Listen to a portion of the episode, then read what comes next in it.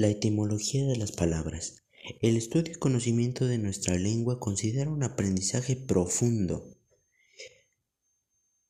de su estructura, de su estructura, origen y evolución. Como hablantes de una lengua, poseer un dominio y empleo adecuado de las palabras en el contexto.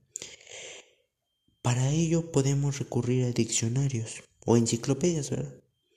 Para determinar con precisión el significado de ellas.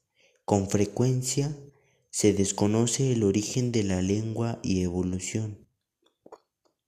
La etimología como asignatura proporciona al estudiante las herramientas necesarias para una plena comprensión y uso del lenguaje culto y técnico, además de identificar los orígenes y evolución de los vocablos.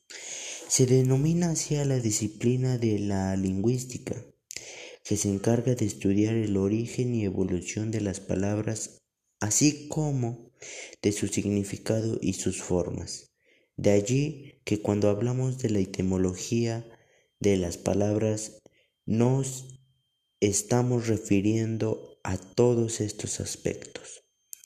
La etimología proviene del latín y este a su vez del griego, que se compone de las raíces griegas étimos, que significa verdadero o auténtico, y logos, que traduce que se traduce a palabra o expresión, es decir, el verdadero origen de la palabra.